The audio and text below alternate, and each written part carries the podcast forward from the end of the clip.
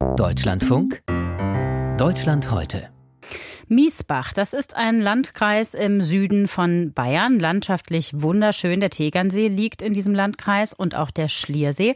Viele Menschen kommen nach Miesbach, um dort Urlaub zu machen. Und es kommen auch Menschen, die dort Schutz suchen, wie überall in Deutschland. Und auch in Miesbach stellt sich die Frage, wo bringen wir die Geflüchteten am besten unter?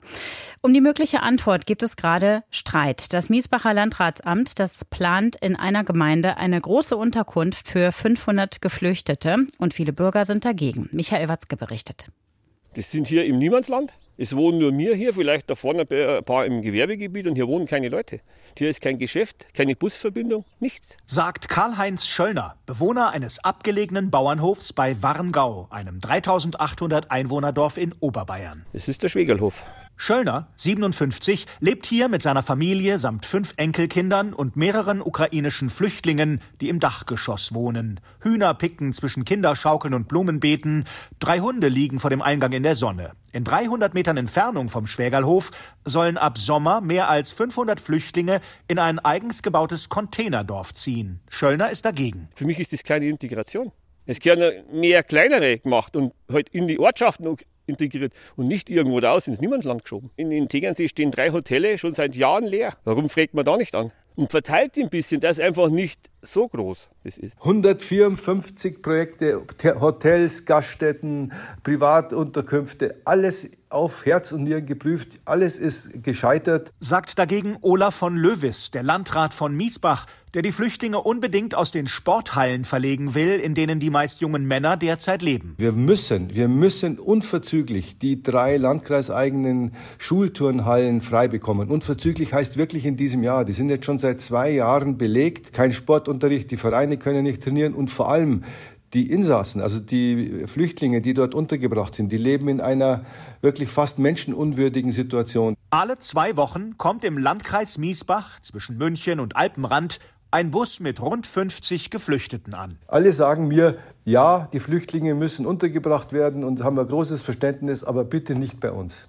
Bei uns passt es überhaupt nicht. Entweder die Lage der Unterkunft, die jetzt da in der Prüfung ist, ist zu zentral. Das ist ja mitten im Ort, das geht ja gar nicht. Das ist eine, für die, eine Belastung für die Nachbarn. Oder wie jetzt in Warngau, ja, das ist ja ganz weit draußen. Wie sollen denn die Flüchtlinge irgendwo hinkommen und so weiter und so fort. Also wir haben hier das Problem, wir haben kein Instrument, Flüchtlingsunterkünfte zu akquirieren. Wir müssen verhandeln, verhandeln, verhandeln. Das ist in Bayern anders als etwa im benachbarten Baden-Württemberg, wo Kommunalpolitiker mehr Freiheiten bei der Unterkunftsbereitstellung haben. Der CSU-Politiker Löwis muss reden, erklären. Als er vor einigen Wochen bei einer Bürgerversammlung in Warngau die jetzt geplante Großunterkunft vorstellte, musste er das Versammlungsgebäude unter Polizeischutz durch den Hintereingang verlassen. Da in diesem Moment war ich schon sehr ja fast entsetzt, weil ich habe damit gerechnet, dass es schwer wird, aber schwer wird, aber nicht so emotional wird. Also das hatte ich schon. Bin, bin heute noch ein bisschen ja im, im, Nach, im, im Grübeln, wie das passieren konnte und was man hätte anders machen können, um das nicht so ablaufen lassen zu können. Bei der nächsten Bürgerversammlung in Holzkirchen soll es mehr Polizei und zudem Ausweiskontrollen geben, damit vor allem Anwohner teilnehmen und nicht Auswärtige, die die Stimmung anheizen, sagt Landrat Löwis. Karl-Heinz Schöllner vom Schwägerlhof war nicht bei der Bürgerversammlung. Er ist auch in keiner Partei oder Protestgruppe engagiert, beteuert er. Aber er fühlt sich in die rechte Ecke gestellt, wenn er seine Befürchtung äußert, dass nach dem Bau der Flüchtlingsunterkunft die Kriminalität steigen wird. Weil die werden es eigentlich sich selber überlassen. Gut, es sind zwar Helferkreise da, aber sie wissen selber, 500, 600 Leute, wie will man das bewerkstelligen? Es fehlt ja überall Personal. Die sind ja verschiedene Nationalitäten und wenn sie arbeiten würden, wäre es ja auch kein Problem, aber die, die sitzen ja den ganzen Tag da vorne. Ja?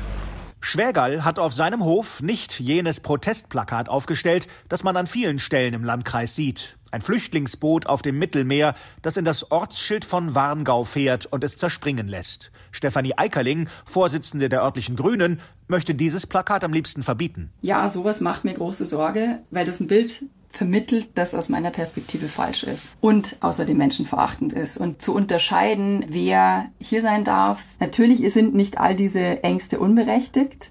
Aber selbst wenn ich sagen würde, die Grenze soll zugemacht werden, wir lassen niemanden mehr rein, dann hätten wir immer noch sehr, viel, sehr viele Migranten hier und wir brauchen die auch. Im Landkreis Miesbach, nur 30 Kilometer von München entfernt, waren die Grünen vor ein paar Jahren so stark, dass sie sogar den Posten des Landrats stellten, ein Novum in Bayern. Die AfD war in der Kommunalpolitik gar nicht vertreten, aber inzwischen hat sich der Wind gedreht. Gisela Hölscher, Kreisrätin der örtlichen Freien Wähler, berichtet von extrem aufgeheizter Stimmung. Und wenn die Stimmung schon aufgeheizt ist, dann weiß man ja, was geschehen kann.